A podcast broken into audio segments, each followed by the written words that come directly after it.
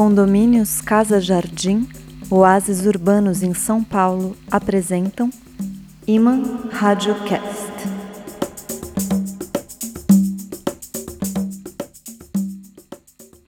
Alô, alô, hilários audiobípedes, divertidas deusas digitais, bambas do bem bom e todos vocês, gente graciosa, engraçada e ligada. Aqui estamos mais uma vez numa alegria gratuita e pançuda para mais uma aventura avoada nas asas do Iman Radiocast, podcast performático semanal magnetizado por mitos, fábulas, poemas, contos, humor, artes e risadas alopradas.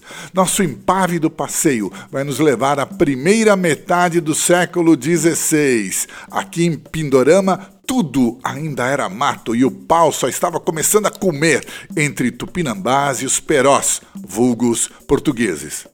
Aliás, os tupinambás literalmente começariam a comer os portugueses. Era a balada canibal. Mas, nas bandas europeias, a arte ganhava aval.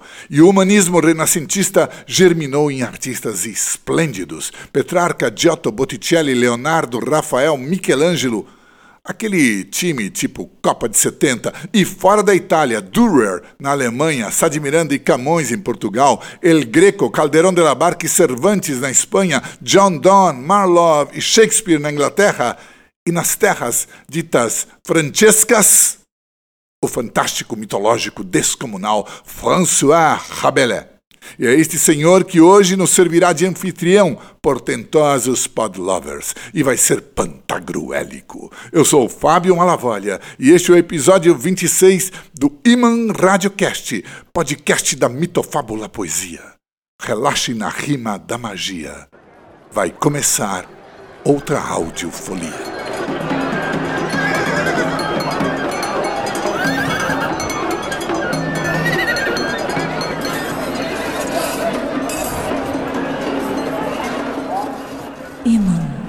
Radiocast.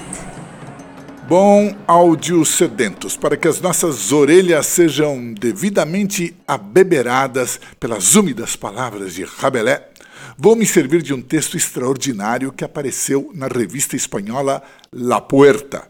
Essa é uma incrível revista de estudos publicada há décadas por Arola Editors, sempre com a mesma meta: exumar os temas mais importantes da tradição hermética e simbólica com o máximo de rigor e bem longe dos equívocos e confusões que cercam esses assuntos. Em geral, são autores da antiguidade, muitas vezes resgatados e comentados por dedicados pesquisadores dessas tradições, e em parceria com outras duas revistas da Europa, a francesa La Tourbe des Philosophes e a belga Le Fil d'Ariane. Como resultado, o que se lê nos números de La Puerta são joias raras. Os textos básicos de tradições autênticas, muitos deles quase esquecidos, não fosse o amoroso esforço dessa gente. É por isso que o título completo da revista é La Puerta Retorno a las Fuentes Tradicionales. Bom, no número 71 de julho de 2013, cujo tema geral eram os oráculos e a profecia, apareceu um artigo de Carlos Del Tillo, fundador, um dos fundadores da revista e seu grande animador, intitulado A propósito do oráculo da divina botelha. Essa palavra, botelha, é pouco ouvida, mas existe em português. Significa garrafa. Em italiano se diz botilha, vem do francês bouteille, e esta palavra vem do latim butícula, que é o diminutivo de butis, ou seja, odre, tonel. Então, um pequeno tonel, uma garrafa para beber, por exemplo, vinho. O que nos leva diretamente ao nosso autor, grande apreciador da bebida, o Sr. François Rabelais, e ao que ele escreveu, comentado por Carlos Del Tilo. Mas antes bebamos, como aperitivo, um pequeno poema do próprio Rabelais, que se encontra na abertura do primeiro livro que publicou, com o modesto título de Os horríveis e apavorantes feitos e proezas do muito renomado Pantagruel, rei dos Dipsodos, filho do grande gigante Gargantua. Aos leitores. Amigos leitores que este livro ledes, despojai-vos de toda afetação e ao lê-lo do escândalo descredes. Não contém mal nem infecção. Certo é que nele pouca perfeição aprendereis, salvo no que se refere a rir. Nenhum outro tema pode meu coração seguir, vendo o duelo que vos mine e consome. Mais vale do riso que de lágrimas redigir, posto que rir é o próprio do homem. E dito isto, vamos ao que nos conta e comenta Carlos del Tilo, não sem antes pedir licença para uma modesta apresentação de nosso astro especialmente convidado, Monsieur François Rabelais. Ouh là là Oh là là Oh là là Oh là là, non Oh là là Oh là là Oh là là Oh là là Oh là là Ulala! Aude amoureuse! O grande escritor francês do século XVI, François Rabelais, formou-se padre e viveu como médico. Os detalhes da sua vida são muito mal conhecidos. Parece que estudou direito, depois virou franciscano, se apaixonou pelo humanismo, trocou cartas com Erasmo de Roterdã. Sua incrível cultura lhe deu fama, mas suas sátiras ferinas e o humor impiedoso logo lhe trouxeram problemas. A Universidade da Sorbonne ordenou o confisco dos seus livros. Alguns mecenas poderosos o protegeram. Abandonou o hábito, refugiou-se por um tempo em Roma e morreu em Paris, em 9 de abril de 1553. É famoso principalmente pela autoria das obras cômicas onde apresenta Pantagruel e Gargantua, dois gigantes, figuras descomunais, excessivos no tamanho e em todos os tipos de apetites. Entre eles o da bebida, pois beber, como veremos, é o próprio do homem. Mas o vinho do qual Rabelais gosta é diferente. Transforma quem o bebe. Como a ambrosia, da mitologia grega, o drink que era servido no Olimpo, ou a amrita, um sucesso das festas sânscritas. Parece que é uma bebida meio rara neste mundo, e a sua degustação, no fundo, no fundo, é o verdadeiro motivo dessa nossa transmissão.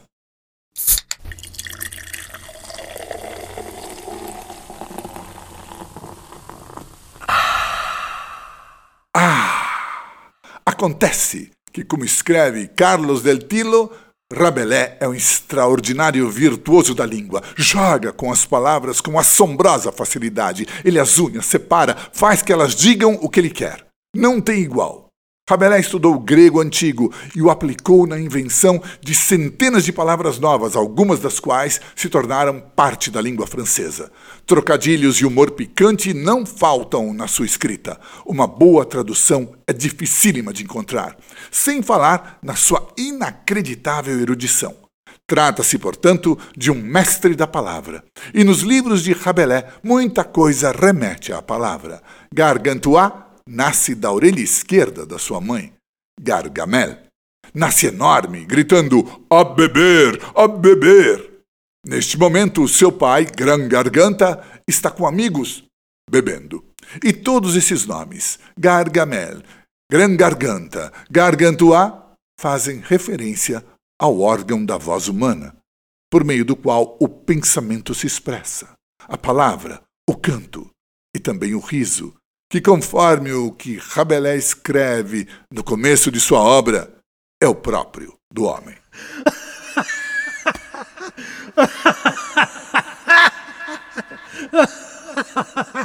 Carlos del Tilo conta que as aventuras absurdas, despropositadas, desbocadas, obscenas de Gargantua e Pantagruel são apresentadas em cinco livros.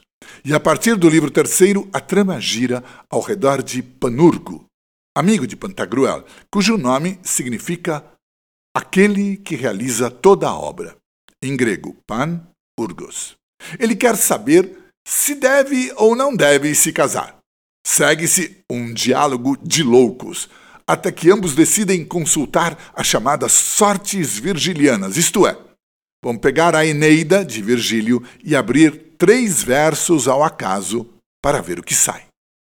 O primeiro verso que sai é famoso e diz assim, em latim: Nec Deus unc mensa, dea nec dignata cubili est. Ou seja, não foi digno de sentar-se à mesa do Deus, nem teve lugar na cama da deusa. Então, Pantagruel interpreta: Isto não é benéfico para você, Panurgo. Significa que tua mulher será uma vadia e você, portanto, um cornudo. Bem, hoje em dia parece que não é de muito bom tom usar termos como estes, vadia, cornudo, mas foi assim que Rabelais escreveu e, portanto, é inevitável relatar, porque esses personagens abrem mais duas vezes a Eneida e saem versos ainda piores. O segundo, conforme Pantagruel, diz que a futura mulher de Panurgo o golpeará no ventre e nas costas, e o terceiro, que ela o roubará. Segundo as três tiradas, você será cornudo, golpeado e roubado. Mas o pobre do Panurgo não dá a mínima para esses péssimos oráculos. Eles não o desanimam. Muito pelo contrário, diz ele entusiasmado, os versos que tiramos demonstram com clareza que ela me amará com um amor perfeito.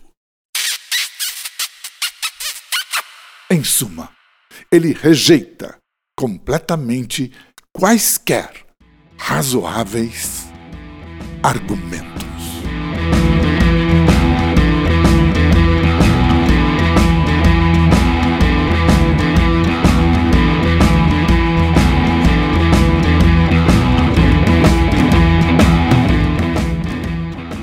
Parêntese roqueiro no clássico relato. Volume nos seus fones, a história dos Stones. Um dia, numa entrevista com Kate, o guitarrista, alguém lascou no ato. O que tu mais detesta? E ele, pela fresta, entrou com o pé de vento e disse: Argumentos. E isso é igual ao dom da Blanche Dubois, que diz: Não liga a luz, não quero nem saber das coisas como são e aquilo que não há, mas sim como supus na alma e coração que deveriam ser. E como a alguns momentos, repito aqui o refrão, e não me venha com argumentos.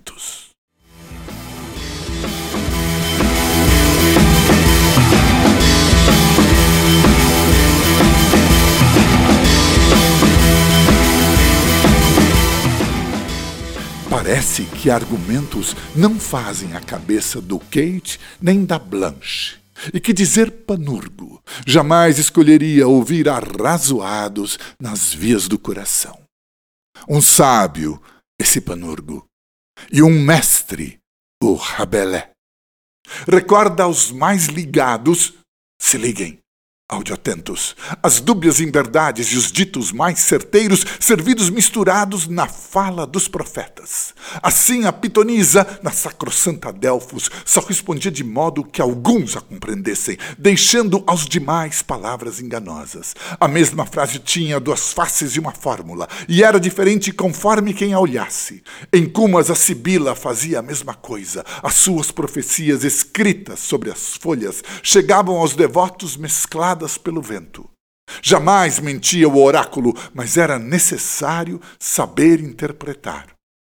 Também em Rabelais se nota a mesma coisa. Os livros dele falam, mas poucos os entendem. Não é a toda hora que algum panurgo vem e teme em renegar a óbvia evidência porque pressente outra mensagem nas palavras.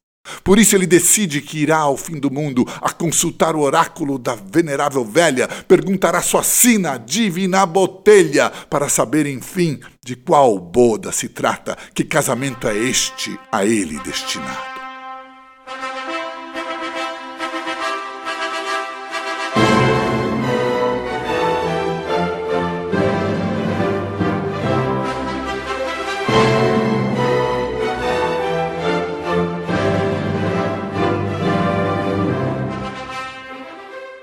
Começa, pois, a busca, valente de aventuras, no derradeiro e quinto livro da série toda.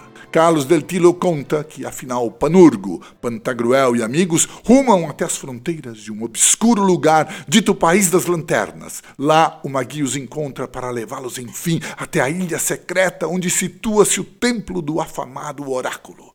Descem a um subterrâneo, chegam a um arco esculpido.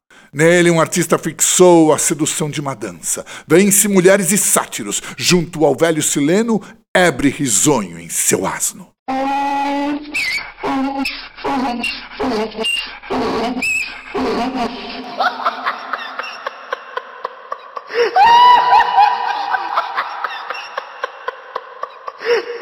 Digam, hilários humanos, vamos em frente ou paramos? Ergam atentos a orelha. Eis que chegamos, enfim, ante a sacerdotisa dessa divina botelha, dama de honra e mestra da cerimônia secreta, uma oculta papisa para esse rito supremo. É Bakbuk o seu nome. Ela assume o papel de misteriosa anfitriã, leva os seus convidados mais para baixo ainda, descem por cavas escadas, mármores frios de uma lápide fecham-se em cima dos vivos. Treme na base Panurgo. Prova o terror, sente o pânico e balbucia por socorro. Mas Bakbuk lhe diz quase que as mesmas palavras que o poeta Virgílio fala na porta do inferno ante os pavores de Dante. Aqui calar te convém.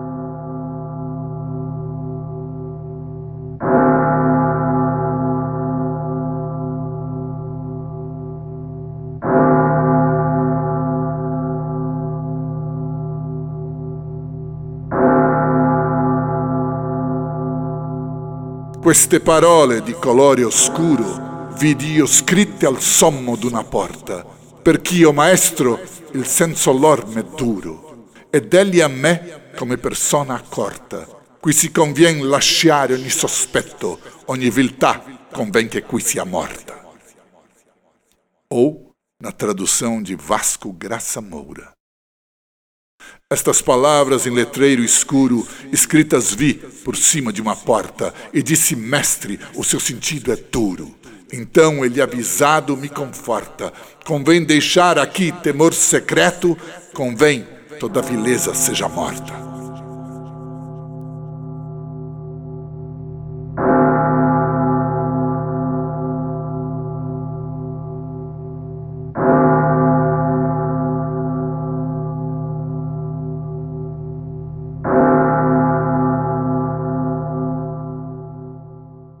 A Vasco Graça Moura, poeta português, aqui agradecemos a culta tradução da imortal comédia.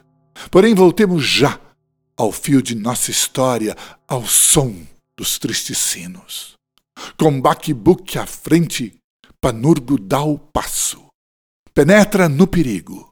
No fim de sua descida, ele com seus amigos se encontram num portal todo talhado em jaspe e de formato antigo, no qual uma inscrição em letras de ouro puro proclama esta sentença: No vinho, a verdade. In vino veritas, diziam os latinos, e o mesmo ecoavam os antigos rabinos, que no Talmud disseram que quando o vinho entra, eis que a verdade sai.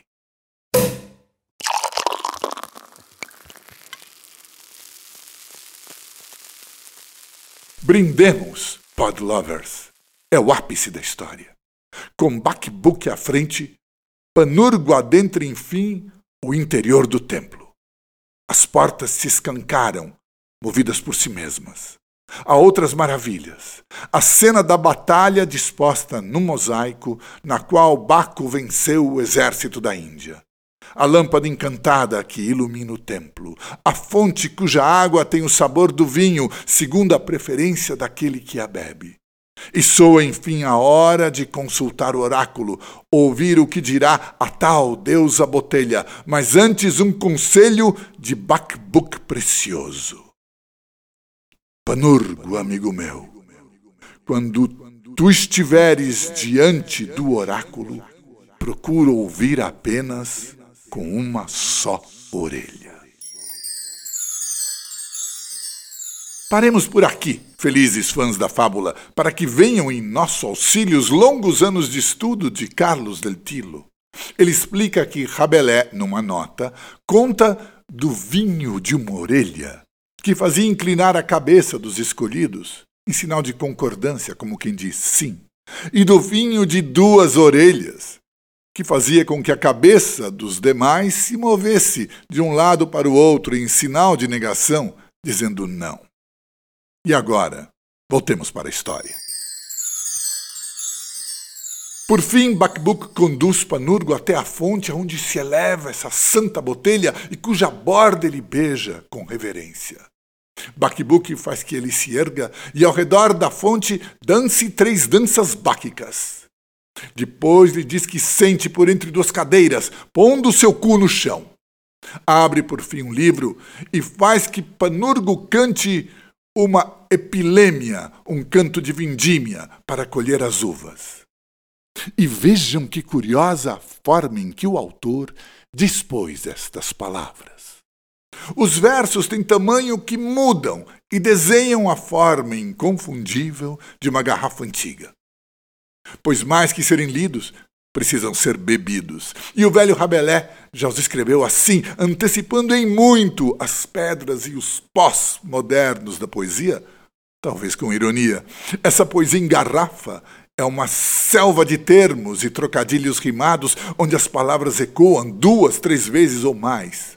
Muito sofri, muito ri ao traduzir sua loucura. Minhas senhoras, senhores, ouçam a epilêmia, o canto dessa divina botelha de François Rabelais.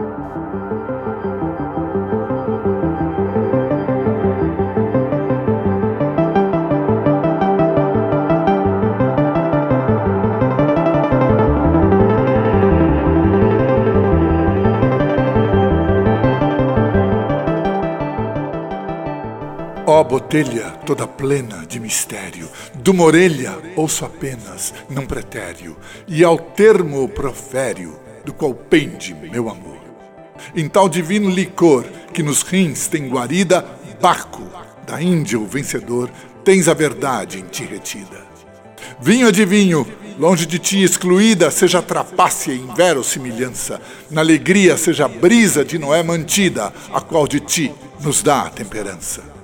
Rogo sois a boa palavra sem tardança, e me aparte da miséria e o vitupério, e que nem uma gota mena de ti se perca, seja alvo vermelha ó botelha, toda plena de mistério, de uma orelha, ouço apenas, não pretério.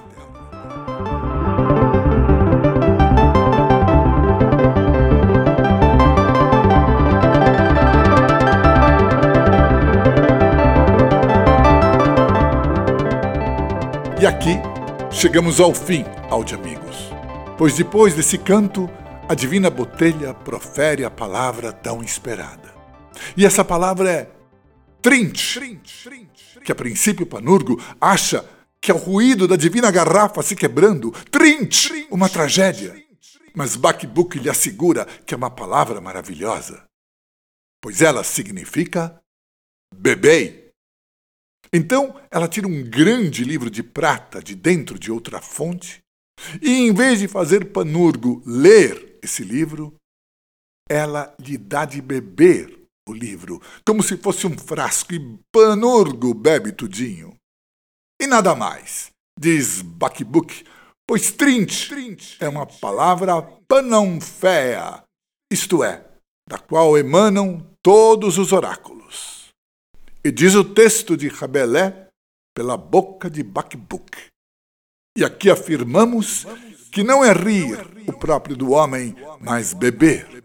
E não beber qualquer líquido como os animais, mas vinho bom e fresco. Notai, amigos, ela diz que devant divinum deviam, isto é, que de vinho divinos nos tornamos. E eis aqui, finalmente, que voltamos para onde partimos a beber vinho. A bon entendeur, salut. Espertos podlovers, reparem, tudo o que falamos e ouvimos aqui não é a verdade. É apenas uma das suas numerosas interpretações. Como disse o mestre, Deus é o único dono da vestimenta e da nudez. Quanto a nosso amigo Carlos Del Tilo, a quem tanto devemos e agradecemos, no brilhante artigo na revista La Puerta, ele relata que Bakbuk pede atenção ao que estava escrito na entrada do templo, a fim que entendamos que a verdadeira poesia se esconde num certo vinho. É o que nos serve a divina botelha. Sejamos, pois, nós mesmos os intérpretes do nosso empreendimento. Tchim, tchim. E antes de terminar, obrigado a vocês que ouviram e ao mecenato dos condomínios Casa Jardim da construtora Seed Corp, que viabiliza a produção. São residências de alto padrão em São Paulo, casas integradas aos seus jardins, onde a vida também pode ser inebriante. Vocês podem conhecê-las no site da construtora www.seedincorp.com.br. Esse seed é semente em inglês S-E-E-D. E se a publicidade faz da gratidão negócio, nós do negócio fazemos gratidão. Obrigado, Sid Corp e tudo e todos que nos apoiam. No mais, como todo mundo, eu ouço as histórias e rio e as fecho com esse subiu. Imã. Rádio Cast. E por hoje é só. Bravos ébrios do Brasil, podlovers do louvor, fadas áudio encantadas, duques do dial, damas digitais. Na seção Pod Escritos do nosso site www.imaradiocast.com.br vocês encontram a tradução e o original da Epilêmia da Divina Botelha, de François Rabelais. E os versos também, onde Kate Richards encontra Blanche Dubois. É hora do último drink dos votos de Vive esse Link. O Iman Radiocast tem seu site e também fala nas plataformas de streaming Spotify, Anchor, Deezer, Google Podcast, Amazon Podcast. Se quiser, espalhe o esporo para que a planta vingue. Eu sou Fábio Malavolha, teórico da Mais Poesia. Até nosso próximo episódio, faço votos. Que todos fiquem inebriadamente bem. Tchau, tchau.